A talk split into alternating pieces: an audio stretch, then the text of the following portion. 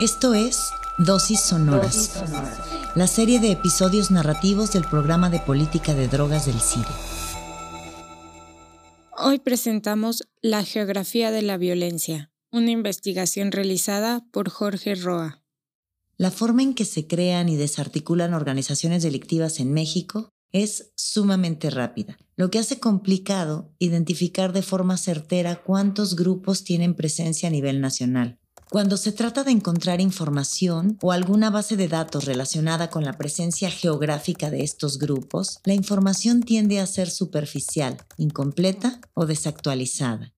Algunos académicos y medios de información han hecho un esfuerzo para conocer cuántas organizaciones criminales existen en México. Sin embargo, algunos trabajos se han basado mayormente en los reportes de agencias estadounidenses, lo cual provee una imagen superficial, puesto que solo son considerados los grupos que tienen actividades ilícitas en Estados Unidos, dejando de lado a los actores criminales que se dedican en exclusivo al mercado mexicano, así como sus referencias geográficas. Los cárteles del narcotráfico mexicanos son actores fundamentales en la economía, política y la sociedad de este país. Su actividad criminal tiene un impacto muy alto por los deseos de controlar rutas y distribución de drogas. Desde 2007, la política de seguridad en México ha estado enmarcada por la denominada guerra contra las drogas. A lo largo de los años, ha sorprendido la ausencia de una base de datos oficial que exponga cuántos grupos delictivos tienen presencia en los estados de la República. Con el objetivo de determinar cuántos grupos del narcotráfico existen en México, el Programa de Política de Drogas del CIDE construyó una base de datos a partir de notas periodísticas, conferencias oficiales, reportajes, reportes ciudadanos y cualquier medio disponible en línea que hiciera referencia a la presencia de algún grupo delictivo entre 2018 y 2019. Para identificar esto, se consideraron diferentes actividades, tales como ejecuciones acompañadas por un narcomensaje, narcomantas firmadas por un grupo determinado, datos relacionados con enfrentamientos entre grupos criminales o con las fuerzas de seguridad pública, así como videos publicados en redes sociales por los propios grupos delictivos. Derivado de esta metodología, se identificó la presencia de 148 organizaciones en territorio mexicano. ¿Qué dicen los datos? Mientras que un documento de la DEA publicado en 2019 afirma que el cártel Jalisco Nueva Generación tiene presencia en 25 de los 32 estados de la República, la base de grupos criminales del PPD indica que en realidad la presencia del cártel se extiende a 31 de los 32 estados, siendo con ello el grupo delictivo con mayor presencia en el país. En segundo lugar está el Cártel del Pacífico, con presencia en 16 estados de la República, seguido por el Cártel del Golfo y el de Sinaloa. En cuanto a los estados que concentran una mayor cantidad de grupos dedicados al crimen, encontramos a Guerrero, Michoacán y el Estado de México. Por otro lado, Zacatecas, Yucatán y Nayarit son las entidades en las que se identificó una menor presencia de grupos delictivos. A través de la base de datos se puede argumentar que la zona con mayor presencia de grupos en el país es la región occidente.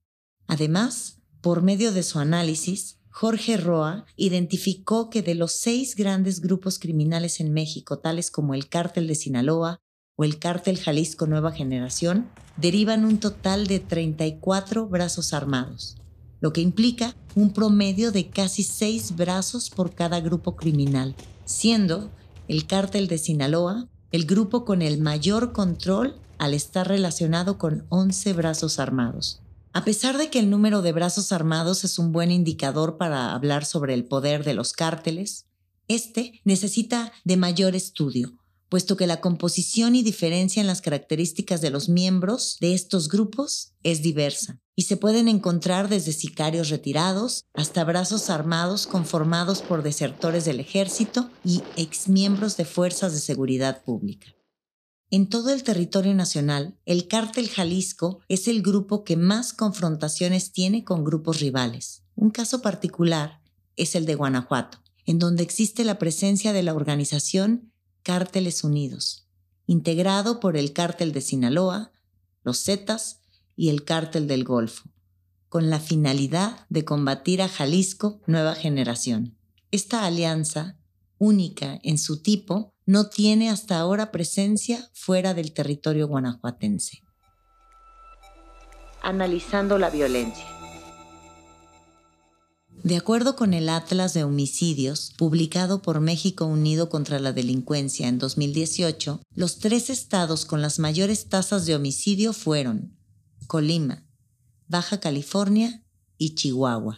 Es interesante contrastar estos datos con la presencia de organizaciones criminales en dichas entidades federativas, ya que la violencia no necesariamente está relacionada con un mayor número de grupos en activo, sino con otros fenómenos que provocan una alta tasa de homicidios, por ejemplo, el nivel de brutalidad de los grupos o la alta presencia de fuerzas militares.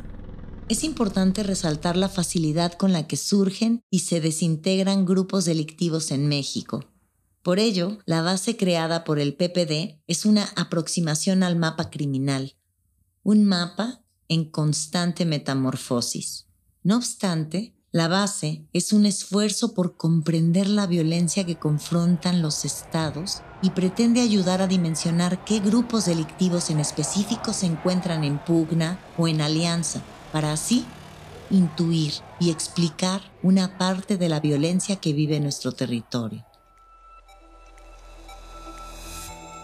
Este trabajo fue publicado originalmente en junio del 2020 en Animal Político, bajo el nombre La Geografía de la Violencia, presencia de grupos criminales en México. La base de datos utilizada para la investigación ya está disponible de manera pública en la página del PPD. Dosis Sonoras es producida y narrada por Sara Velázquez, Isaac Vargas, Arturo Baltazar y Karina Hurtado. Nos escuchamos en la próxima para seguir hablando de la política de drogas con una nueva dosis sonora.